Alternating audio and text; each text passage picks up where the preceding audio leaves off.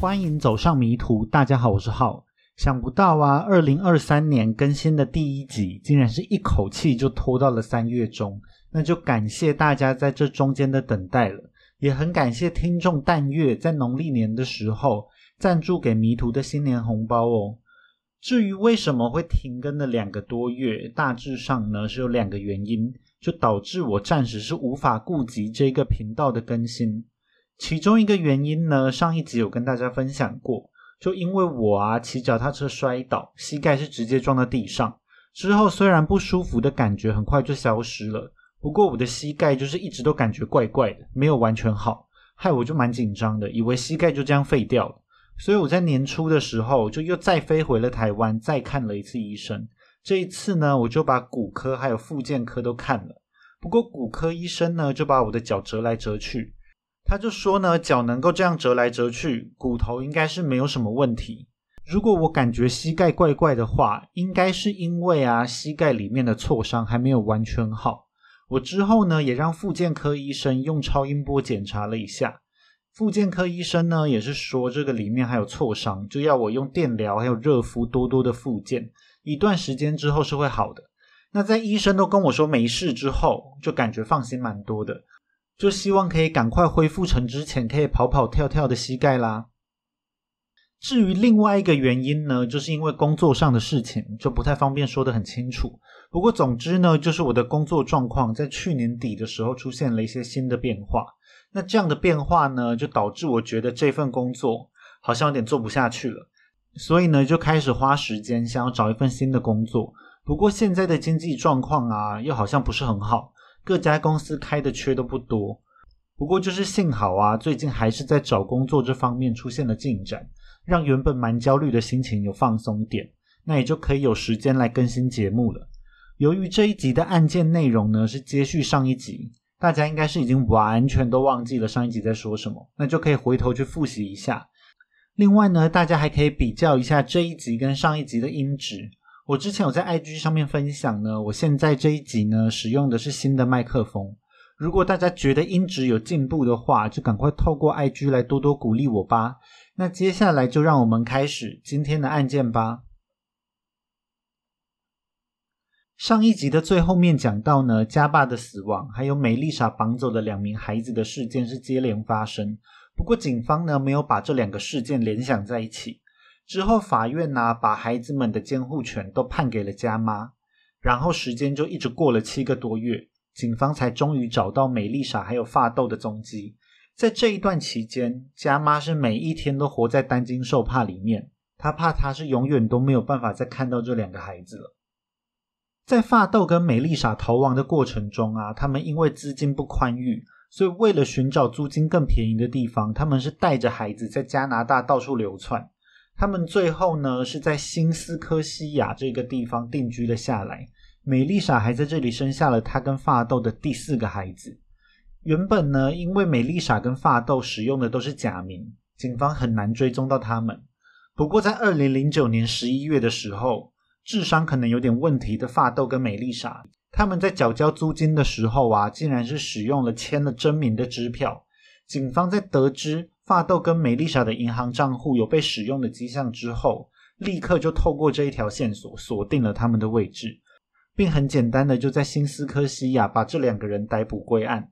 并以诱拐儿童的案件起诉了两个人。在美丽莎跟发豆被逮捕之后，家妈就立刻飞到了新斯科西亚。把两名小孩接回了密西沙家之后啊，加勒比因为在狱中表现良好，在坐牢还不满一年的状况下就提早释放了。他也住回了冈松新月道三六三五号的这一栋房子。之后有几个月的时间呢，加勒比一家人又回到了正常的生活。只不过呢，家爸的死还是带给了他们无法磨灭的伤痕。而且啊，家妈跟加勒比在少了家爸的这个沟通桥梁之后。他们的生活就产生了许多摩擦，不过他们还是努力的互相适应。但是这样的生活在二零一零年的四月就再一次发生了变化。美丽莎在被捕之后就因为诱拐儿童入狱了，因为美丽莎是坦然认罪，再加上她也没有对孩子们造成什么伤害，她是很快的就假释出狱了。不过在假释期间呢，美丽莎是不可以在未经准许的状况下离开他们自家的住宅。也不可以私下跟加勒比的孩子们接触。但是在四月十日，美丽莎跟发豆就违反了这条禁令，私自开车前往了冈松新月道。在他们的车抵达冈松新月道的时候，这时只有加妈一个人在家，美丽莎就待在车上等待。发豆一个人前去按下了加勒比家的门铃。当家妈来应门的时候，发豆就把一封信还有一些照片递给了家妈，他要家妈把这个信跟照片转交给孩子们。家妈光是看到上门的人是发豆，就已经吓得不轻了。幸好呢，这时候加勒比带着两名孩子回到了家。加勒比还看到了坐在车上的美丽莎，发现他们违反禁令的加勒比跟加妈马上就通知了警方。美丽莎就因为违反了假释条款，再次被抓入了监狱。不过这一次呢，她才被抓进去三天，她又被再次释放出狱了。在美丽莎跟发豆重新出现在加勒比一家人的生活中之后，加妈又再次感受到了过去的恐惧。在过去这一年的时间之中呢，他好不容易慢慢消化了家爸死亡的事实，在情绪冷静下来之后。家妈察觉到了家爸死亡，还有美丽莎绑架孩子们这两起事件呢，在时间上面是有疑点的。在二零一零年的四月十九日，家妈在日记里面写下，她认为这两起事件同时发生，有些人会相信只是巧合，但是有些人是不会这样认为的。不过家妈并没有太多的时间去细想这一切到底是不是只是巧合，因为她接下来在二零一零年的四月二十一日就迎来了自己的死亡。在那天晚上呢，加勒比的其中一个孩子从学校回了家。他一开门呢，就看到了家妈倒在楼梯底端的尸体。孩子很快就跑到邻居家求救。在家爸去世了差不多刚好一年的时候，家妈也离开了这个世界。警方在初步勘验现场后啊，他们认为家妈是不慎跌落楼梯，导致伤重不治。不过这样的结论却让加勒比还有亲戚们都觉得很荒谬。因为家妈的尸体呢是仰躺在楼梯底端，头刚好是枕在楼梯的最后一个台阶上。加勒比认为啊，这不像是一个从楼梯上跌落的人该出现的姿势。验尸官在抵达现场之后，他们就发现呢，在家妈的脸上还有脖子上都有不自然的淤伤跟擦伤，这也并不像是从楼梯上面坠落会产生出来的伤痕。因此，验尸官呢是认为家妈的死因有待商榷。由于无法确认死因，验尸官是按照标准作业流程，把家妈的尸体送到了多伦多的鉴识总部，由最专业的鉴识病理学家来进行解剖，判定家妈的死因。这也是家爸的案件之中，家爸的尸体没有受到的待遇。但是呢，即使家妈的尸体送到了鉴识总部，就代表她的死因是可以被准确的判断出来吗？很可惜，这个答案是否定的。鉴识病理学家呢，针对家妈的案子展开了讨论。他们向警方解释，家妈的皮肤啊，还有眼睛上出现的红点，是因为受压时血管破裂造成的瘀点出血。红点出现的位置呢，显示家妈在死前脖子是曾经受过压力。言下之意呢，是家妈可能是被勒死的。不过，鉴识病理学家又说，他们在家妈的脖子后方发现了骨折。而这样的状况在脖子承受压力的案件中是比较少见的，反而是在跌落楼梯的案例中比较可能会发生这样的伤痕。在见识病理学家的初步讨论之后，他们仍然是无法对家妈的伤痕给出一个合理的解释。接着啊，见识病理学家又汇集了更多专家进行了进一步的讨论，尤其是当时的首席见识病理学家 Michael Pollan 也加入了讨论。当他听到这已经是加勒比家短期内出现的第二具尸体时，他要求重新检阅加爸的尸检报告。他从加爸的尸检报告中发现，当时加爸的尸体上啊，也同样有着难以解释的伤痕，像是骨折的胸骨，还有脖子上的擦伤等等。但让他惊讶的是，当时的病理学家竟然没有对加爸的尸体上的伤痕进行进一步的检查。虽然首席鉴识病理学家认为家爸跟家妈的案件有着一定程度的相似性，而他是担忧这其中另有隐情，但是由于家爸的尸体早就火化了，他也不可能再重新检视家爸的死因，他心中的疑虑就没有办法得到解答。在经过进一步的讨论之后，鉴识病理学家还是没有对家妈的死因做出具体的结论，因此呢，家妈的死因依旧是有疑点。在这样的状况下，因为无法排除谋杀案的可能，正常呢，应该要有一个叫做 Homicide Bureau 的机构来决定是否进一步的调查这个案件。那这个机构呢，字面上的意思就是谋杀局，顾名思义就是处理各式各样谋杀案件的机构嘛。那这个谋杀局，它就有权利可以决定是否对可疑的死亡案件立案调查。如果说在家爸的案件之中出现的致命缺失，就是尸检的过程。家爸的尸体明明伤痕是有疑点，但是病理学家却没有把尸体送到鉴识总部检查。而在家妈的案件之中呢？出现致命缺失的就是这个谋杀局。谋杀局的警探呢，也参与了鉴识病理学家针对家妈尸体的讨论。但是在讨论之后呢，谋杀局却是决定他们不对家妈的案件立案调查。在事后呢，他们也拒绝提供关于这一个决定的任何细节。在加妈的这起案件之中呢，除了谋杀局拒绝立案的失误之外，警方的态度更是谜样。在加妈去世之后啊，加勒比以及亲戚们立刻就怀疑到了美丽莎还有发豆的身上，尤其是加勒比啊，就认为在美丽莎释放之后，加妈就离奇死亡，时间点上实在是太巧合了。因此呢，他详细的把他跟梅丽莎之间的爱恨情仇都告诉给了承办这一起案件的远警 Robert Boyer，我就叫他罗波头。这位罗波头啊，是一个年资只有六年的年轻警察。他就负责协助资深的远警调查这一起案件。不过警方呢就不是太采信加勒比的说法。根据警方的初步调查，他们发现了加勒比还有加妈之间关系并不是很融洽。因此呢，警方反而是认为加勒比是加妈这一起案件的头号嫌疑犯了。不过有一点矛盾的是呢，虽然警方怀疑加勒比，但是谋杀局却仍然是拒绝调查加妈的案件。在警方的调查之下呢，他们很快的就发现，在加妈的推测死亡时间段之内，加勒比是正在上班，同事们都可以为加勒比作证，有非常完美的不在场证明。那警方也就只能排除加勒比的作案可能。而这一起案件的调查呢，基本上就从这边开始，再也没有任何的进展了。虽然因为发豆跟美丽莎他们的生活跟家妈也是有关联的，警方也有向他们询问他们在案件时分别在做什么。美丽莎是告诉警察，在家妈死亡的那一天呢，她跟发豆为了要多赚一点钱，就刚好接了一个保姆的工作，所以那一天呢，美丽莎都待在家里面带小孩。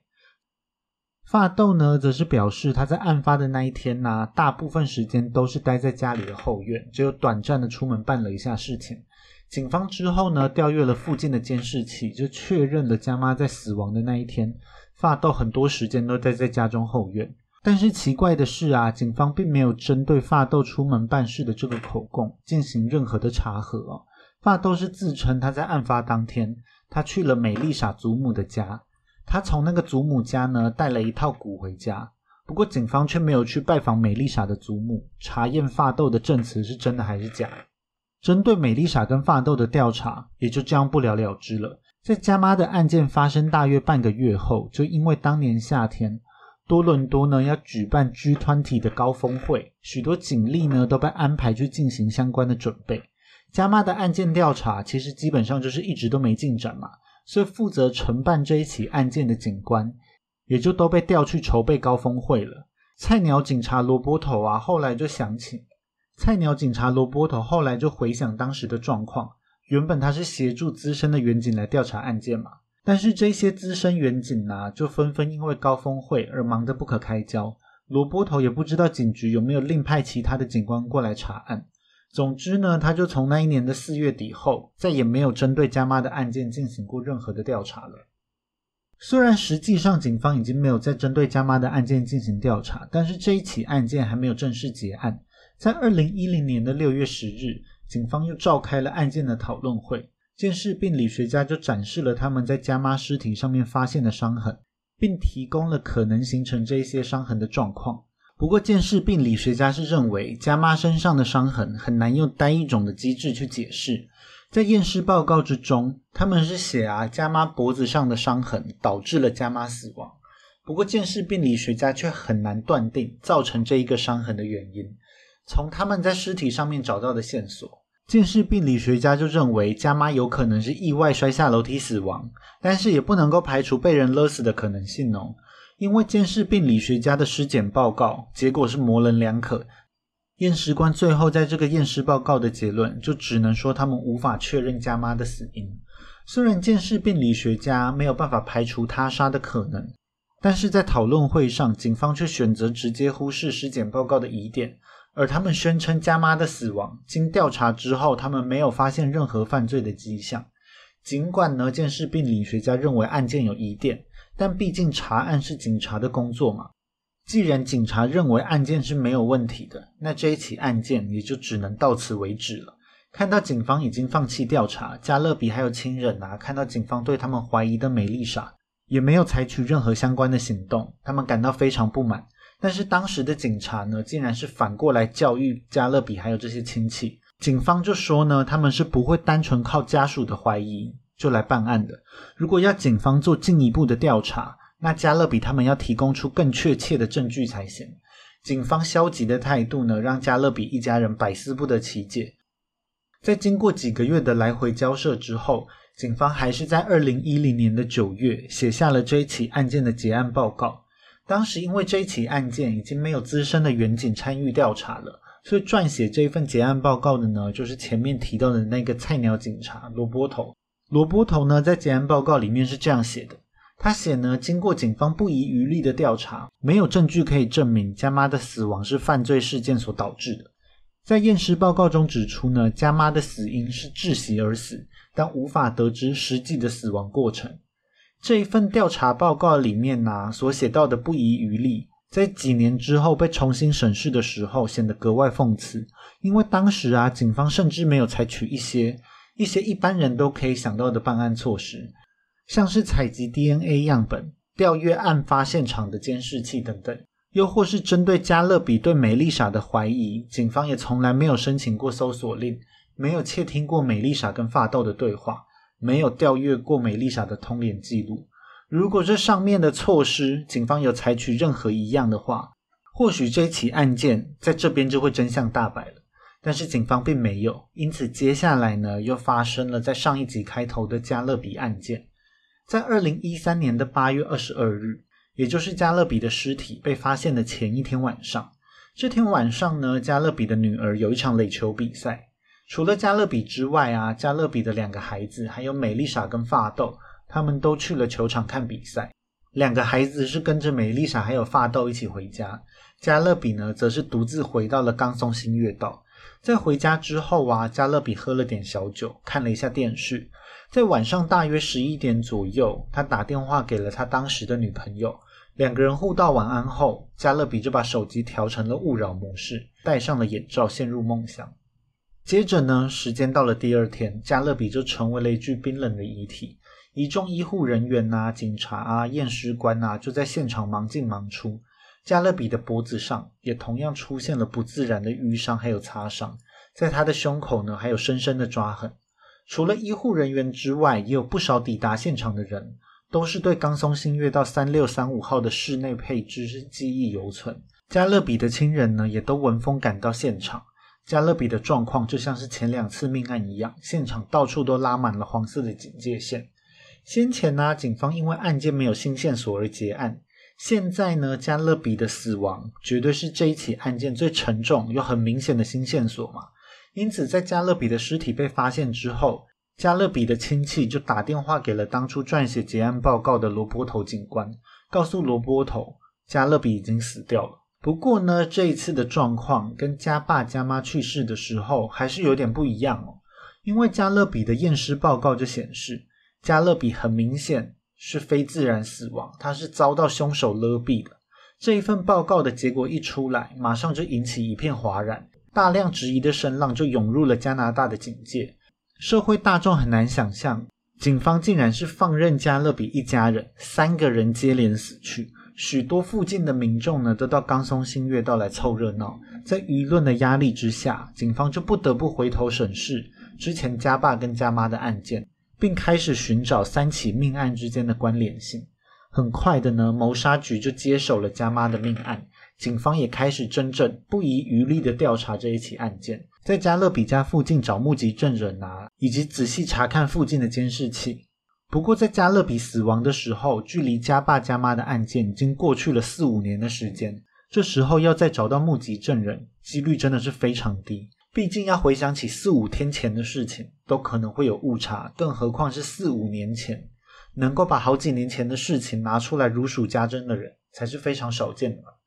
不仅仅是目击证人非常难找。会把监视器的画面保存四五年的，更是完全都没有。负责调查加勒比一家案件的谋杀局警探就坦言，这一起案件呢，就像是已经被尘封了冷案，他们要把破碎的线索重新连接起来是非常困难的事情。警官在调查的过程中发现，虽然加勒比是有酒驾致死的前科，但是啊，认识加勒比的人都不会否认加勒比是一个好父亲，他总是把孩子们的需求放在第一位。尤其是在美丽莎绑架孩子们被定罪之后，加勒比获得了两名孩子的全权监护权。他生活的全部重心呐，就是放在这两个孩子身上。在美丽莎出狱之后，法院是同意美丽莎可以每两周跟孩子见面一次。不过美丽莎就对这样的安排不满意，她不断的想要争取更多跟孩子们接触的机会。在美丽莎的努力之下，在二零一三年的夏天，加勒比就同意了一项暂时的安排。美丽莎呢，可以每两个星期跟孩子们一起生活，比原先的状况好蛮多的嘛。不过美丽莎还是不满足，她就到处跟朋友抱怨关于孩子监护权的事情。这些抱怨的记录啊，后来都成为了这一起案件的证据之一哦。美丽莎在二零一三年的夏天就跟朋友抱怨，她说呢，她在过去一年多的时间里面，她用尽全力去跟加勒比交涉，她就希望能够在监护权这一块达成共识。他希望可以多一点跟孩子们相处的时间，不过加勒比呢却并不乐意美丽莎跟孩子们多接触。最后啊，美丽莎只好在二零一三年的七月十日，她想要夺回孩子们一半的监护权。美丽莎认为这是对孩子们最好的安排。面对美丽莎的申请呢，加勒比并没有做出任何的回应。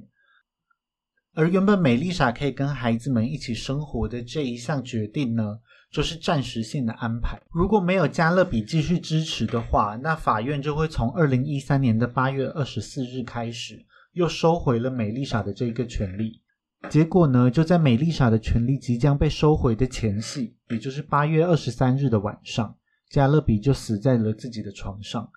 而在加勒比死后不久，美丽莎又再次提起了监护权的申请。由于这时加勒比已经去世，所以他请求的是这两名孩子的完全监护权。而实际上啊，在加勒比死掉之后，这两名小孩的父系、直系血亲就已经都死光了嘛。因此呢，把监护权判给美丽莎也是理所当然的事情。美丽莎就很轻松的取得了这两名孩子的监护权。在取得监护权后不久啊，发豆跟美丽莎就带着总共六个孩子偷偷离开了安大略省。他们一路逃跑，最后是在西边的新斯科西亚省安定了下来。不过他们不知道的是呢，在加勒比过世之后。警方早就把他们当作头号嫌疑犯，之所以还没有采取行动，只是因为他们不希望打草惊蛇。实际上啊，他们的一举一动都是在警方的观察之下。美丽莎一家人是在二零一三年的十一月抵达了新斯科西亚省，他们在这边安稳的度过了一个多月。时间到了二零一四年的一月，警方终于决定要收网。他们就在一月一个冷冽的早晨，以谋杀了加勒比以及加妈当做理由，用一级谋杀罪去逮捕了发豆跟美丽莎。由于发豆跟美丽莎的犯案手法并不高明，他们之所以可以接二连三的得手，可以说加拿大的警方是功不可没。在他们两人遭到逮捕的那天晚上，在经过十几个小时的问讯之后，发豆就被警方攻破了心房，向警方坦诚了自己的罪行。他说呢，在二零一零年的那天，他以孩子当作借口，前往了冈松新月道的三六三五号，在家妈毫无防备的状况之下，他攻击了家妈好多下。接着呢，他大力的勒住了家妈的脖子，一直到家妈一动都不动为止。他的尸体就瘫倒在地上。在发豆自白的时候，他无法控制自己的情绪，而嚎啕大哭了起来。当警方询问杀人动机时，发豆认为呢，当时在争夺监护权的状况之下，家妈如果不在了，对于美丽莎取得小孩的监护权就会有很大的帮助。不过发豆强调呢，他之所以会下手杀害家妈，这完全都是他的主意，跟美丽莎是没有半毛钱的关系了。在杀害加勒比的二零一三年，发豆是从加勒比的孩子那边偷到了刚松新月道的钥匙。在夜幕降临的时候，他就全副武装的潜入了房子。他脚上呢穿着一双在超市买来作案用的鞋，手上戴着一双黑色的手套，身上穿着一件帽 T。发豆就在宽松的帽 T 里面藏了一根棒球棒。他偷偷的摸到了加勒比的床前，而戴着眼罩的加勒比就一直都在熟睡。发豆悄悄地拿出了藏在帽梯中的棒球棒，他把棒球棒高高举起，用力地砸在了加勒比的胸口。在熟睡中遭到袭击的加勒比吓到跳了起来，但是人高马大的发豆就控制住了加勒比。接着呢，他勒死了加勒比。在加勒比的案件之中，发豆仍然是强调这一切都是他一个人的主意，跟美丽莎是无关的。是他在作案之后，他才跟美丽莎坦言。面对发豆这样的证词，警方根本就不相信啊。于是呢，他们就继续努力要撬开发豆跟美丽莎的嘴，想要证明美丽莎跟案件之间的关系。在警方转移发豆跟美丽莎的时候，就刻意把这两个人单独的留在机场的小房间内，并在现场安装了监听设备。当警方的人离开小房间之后，发豆跟美丽莎就像警方预期的一样开始对话。在他们的对话之中呢，就隐隐透露出美丽莎才是这一起案件的幕后黑手。这段窃听记录呢，长达了三个小时，在后来的庭审啊，也被检方当作是重要的证据。不过，这并不是警方唯一准备好要用来定罪发豆跟美丽莎的证据。在新斯科西亚安顿下来时啊，警方其实那个时候就已经在他们家中安装了窃听设备，已经监控着他们的生活好几个月了。他们是一直等到搜集到了足够的证据，才真正出手逮捕了他们。除了录音之外啊，警方也还有掌握其他作案证据，因此他们早就确定发豆跟美丽莎都是作案的凶手，并布下了局要把他们逮捕归案。当初在发豆跟美丽莎仓促离开密西沙家的时候，他们就留下了很多来不及带走的物品，其中包括了一台笔记型电脑。警方就在这台笔记型电脑里面找到了许多很可疑的搜寻记录，像是在家妈的命案发生的前两个月，笔记型电脑里面呢就有着这样的搜寻记录，就有人搜寻呢，如果有着监护权的祖父或祖母死了的话，会怎么样呢？的这一种搜寻关键词是一个超级长，但是目的非常明确的关键词嘛。接着警方又找到，在家妈的命案发生前三周。这台笔记型电脑又出现了奇怪的搜索记录，像是一个人要被勒住多久才会死去，还有一个人要被勒住多久才会昏过去的这样子的关键词。如果当时啊，在家妈的命案发生之后，警方愿意花多一点心力调查案件的话，他们当时如果有申请搜索令去搜索发豆跟美丽莎的家，彻底调查一下，那这两个破绽百出的人应该是早就被送进大牢了。而这样子可疑的搜寻关键词，在加勒比的命案发生前的一个月，又再次在这一台笔电上面出现了。这一次的关键词呢，是有人搜索了如何要轻松杀人之后不被抓到的方法。警方就把这一台笔记型电脑视为破案的重要依据。不过让警方困扰的是呢，美丽莎跟发豆在被捕之后，发豆就坚持啊，美丽莎对案件不知情，所有的事情都是他策划的。但是根据警方分析案件，美丽莎反而才是这几起杀人案件的主脑。如果没有美丽莎，根本不会发生这些案件。他们一定要想办法把美丽莎定罪。但是这台笔记型电脑呢，却又是发豆跟美丽莎共用。单靠这些可疑的搜寻记录，并没有办法确认当初是谁在使用这台电脑。为了确认使用者到底是发豆还是美丽莎，警方就大力挖掘电脑里面的资讯。不过，在获取电脑内的资讯之前，警方却没有按照流程事先申请授权，就出现了办案程序上的瑕疵。因此，从笔电里面获得的证据，在法庭上是遭到了大力的抨击。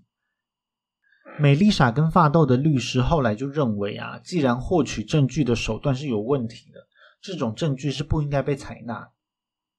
虽然呢，警方在这起案件之中取得证据的手段确实是有瑕疵，审理案件的法官也认为这样子的做法对警方的声誉是有非常大的损害的。但是法官也认为，虽然方式有问题，但是这个网络搜索的关键词呢，依旧是这起案件的可靠证据，尤其是可以看出梅丽莎对案件并不是毫不知情的。法官的判断标准呢是这样子的：有一些搜索的关键词，站在发豆的角度来看这起事件的话，这个关键词是没有意义的，一定是要从梅丽莎的角度出发才会出现这样的关键词。例如呢，其中一组的关键词是这样。如果有着监护权的祖父或是祖母死了，那会是爸爸还是妈妈得到小孩的监护权呢？法官就认为啊，从这一个关键词的内容还有情境推断，搜索关键字的人是美丽莎的可能性，比试发豆的可能性高出非常多。尽管警方是在他们认为手上已经有足够证据的状况下才出手逮捕他们，但是呢，这一起案件因为调查的时间拖得很长。还遇到了程序瑕疵之类的阻碍，最后针对这一起案件的审理是一直拖到了二零一七年才展开。检方认为这一起案件的作案动机非常明显，就是为了要取得加勒比他们这两个孩子的监护权。为了这个监护权呢，美丽莎跟发豆就要把中间的阻碍全部都除掉。检察官还表示，在加勒比一家三口先后发生命案的状况下。他很难想象为什么警方会没有更早的调查出真凶。除了监护权之外，检方还认为有一个次要的动机，那就是加勒比一家人的财产。当美丽莎跟发豆把加勒比一家人都杀害之后，那这些财产就全部都会由这两个小孩继承，那就可以名正言顺的落入他们的口袋了。检方呢在庭审中还指出，虽然真正下手杀人的是发豆，但实际上啊。他们认为这是发豆跟美丽莎共同策划的杀人案，因此他们两个人呢，应该要同样都受到一级谋杀罪的刑罚。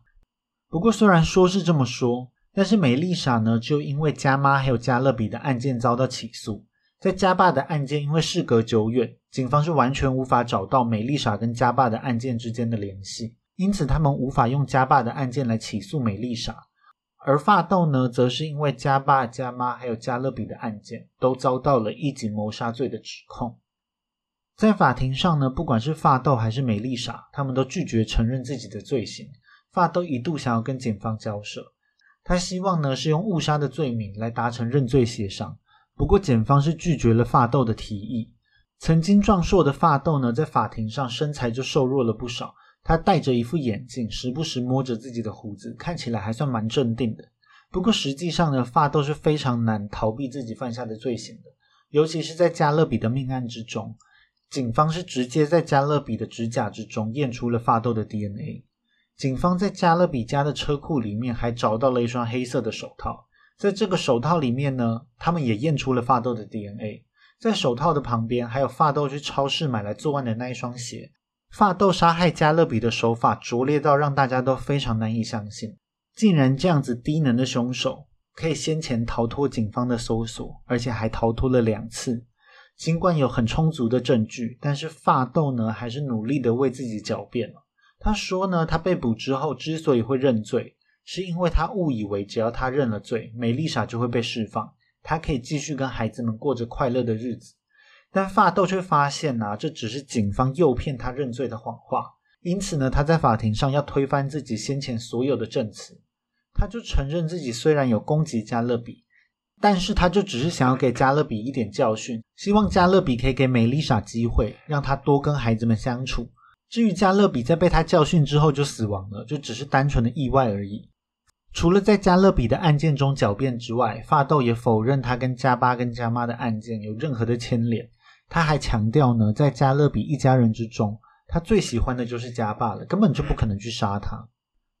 但不管发豆说什么，法庭上就是讲求证据嘛，因此比较有争议的案件还是在加爸的这一起谋杀上面。因为当初呢，并没有仔细的检查过现场，就没有找到任何可以跟发豆有关联的证据。不过在法庭上啊，检方的证人就指出，根据加爸死亡时头上的伤，还有胸口上的伤。专家证人是认为，家爸在死前是曾经遭遇过袭击。尽管受到当初尸检报告不完善的这个因素的限制，他们认为是没有办法排除家爸在死前脖子遭受到外力施压的可能性。检方呢也找到证人指出，在家爸死亡前，曾经从朋友那里打听到，美丽莎还有发豆计划要带走孩子。检方认为家霸就是因为这一个事情跟美丽莎还有发豆起了冲突，最后就惨遭了他们的毒手。发豆跟美丽莎这一侧呢，他们的辩护律师也邀请了专家在法庭上面作证。专家证人呢认为还是自然死亡比较符合家霸死亡现场的状况。不过这一名专家所描述的事发经过啊，认定家爸胸骨上的伤痕是在 CPR 急救的时候留下来的。但是依据当天救护车的出车记录，当时到场的医护人员并没有任何人对家霸进行 CPR 的急救，因此这一名专家证人的说法可信度当然是大打折扣。在法庭上的美丽莎看起来也是憔悴许多，她满脸都是无辜的表情，然后拿着纸巾一直哭，营造出一种可怜的形象。想要定罪美丽莎呢，对检方来说是比较棘手的。虽然美丽莎因为加妈还有加勒比的案件遭到了起诉，不过在这两起案件里面呢，美丽莎并没有出现在凶案现场哦，在取证上面就有比较多的困难。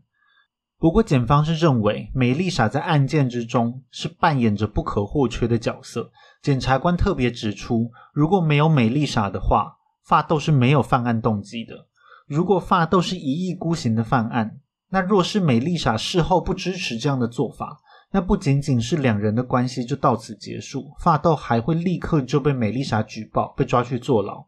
因此，虽然美丽莎并没有实际动手。但是检方认为美丽莎不知情的这种状况是不可能的，因此呢，他们最后还是选择同样要用一级谋杀罪来起诉美丽莎。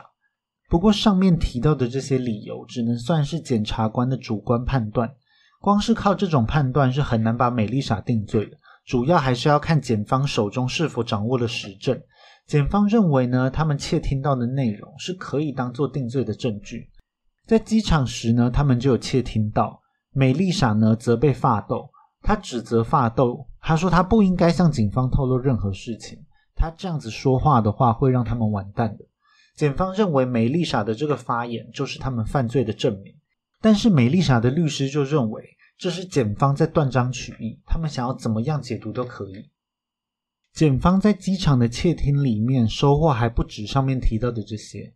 在发豆跟美丽莎的对话之中啊。他们还悄悄对着口供，发豆就跟美丽莎说呢，他已经告诉警方，他是在杀害了加勒比之后，才对美丽莎坦诚一切的。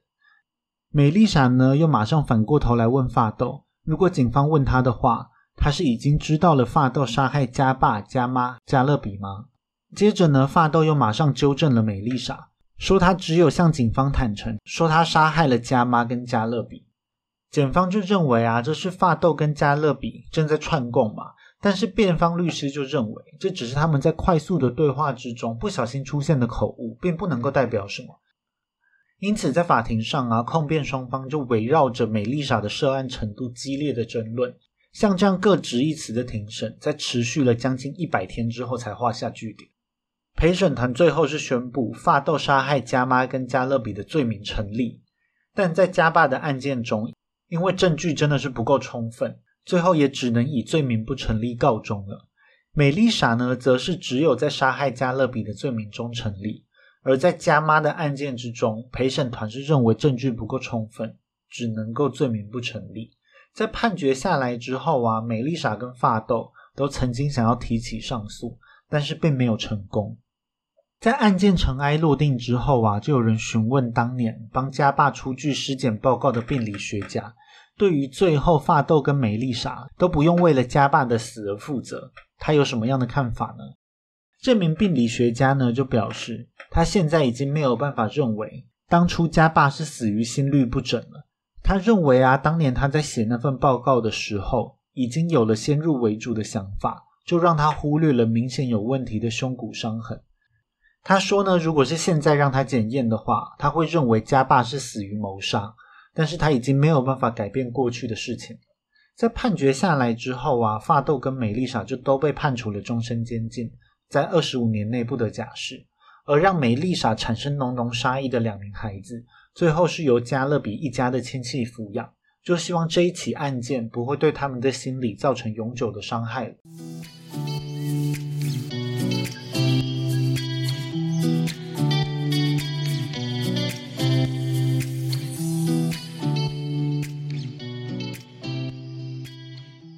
在上一集的最后啊，就有说这一集是要分享看到嘉明湖的心得。虽然是已经过了好几个月，但是嘉明湖这个景点还是很值得一讲。但比较可惜的就是啊，我们去的时候天气不好，天使的眼泪看起来蛮像普通积水的。在要看嘉明湖的那一天早上啊，同样是太阳还没出来，我们就要从山屋出发，摸黑前往嘉明湖。其实，在我们走去嘉明湖的路上，天气还算蛮不错的，有大片大片的蓝天。不过有时候啊，就是墨菲定律，在我们快靠近嘉明湖的时候，白茫茫的山雾就从低海拔垂直往上冲。才十几分钟的时间，我们就已经被包围在白茫茫的山雾里面。等到我们周遭都变成一片雪白的时候，我们本来就已经走得蛮累的，最后就干脆彻底的慢慢走。不过这一天的天气呀，也没有真正到完全白到什么都看不到，而是啊，这些雾会随着山峰开开合合。所以，我们到嘉明湖的时候，虽然一开始因为雾气很浓，完全看不到湖。但是稍微在湖边等待一段时间，风可以时不时的把雾吹散，我们也就可以透过隐隐约约的雾气看到嘉明湖。但还是因为天气超阴的关系，整座嘉明湖看起来湖水都灰灰的，我们也根本就懒得走到湖畔，就只有坐在山坡上面稍微等等看，希望接下来的天气出现一点好转。但是在山风狂吹的状况之下。真的是没有办法久坐在原地，最后呢，我们就只好有点可惜的离开了。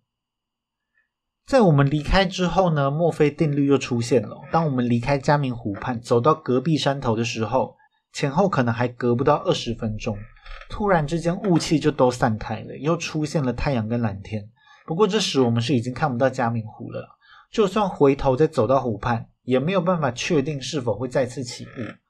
后来呢，也真的很快，可能十分钟之后，雾气就又大到把我们包围起来。所以这一次的嘉明湖之旅啊，最后也只能以没看到晴天漂亮的嘉明湖，有着这样的遗憾当做一个结局。但是啊，因为这是我第一次参加台湾爬山的行程，还是觉得整体爬山的过程都算蛮愉快的。以后呢，也还是会想要参加类似的行程，去攻略其他的百越。不过就不知道下一次什么时候还有时间再去爬山了。那以上呢，就是这一集全部的内容了。大家拜拜，我们下次见啦。